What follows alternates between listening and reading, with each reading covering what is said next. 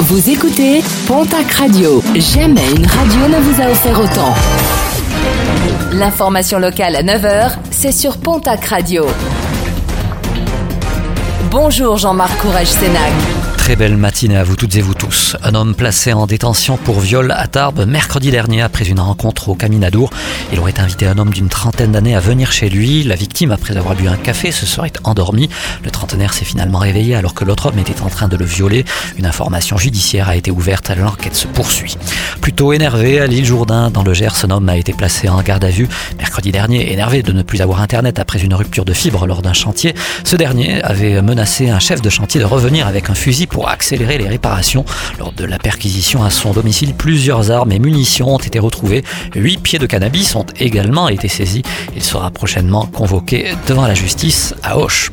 Des travaux de modernisation du réseau électrique dès ce lundi. RTE démarre un chantier de rénovation du côté de la vallée de la Neste. Des travaux qui nécessiteront une circulation alternée sur plusieurs portions de la RD 929. Il est conseillé aux automobilistes de bien respecter la signalisation mise en place.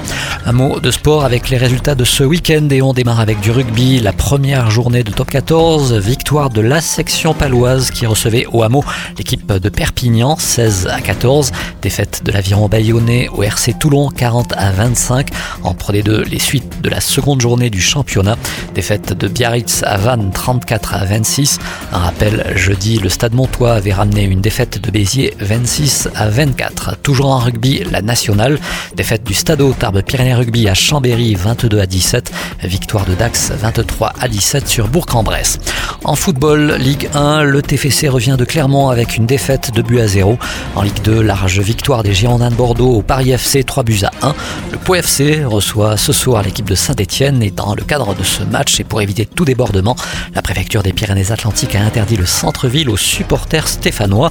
La jauge du parcage est limitée à 252 supporters de Saint-Etienne, des supporters qui seront escortés par les forces de l'ordre.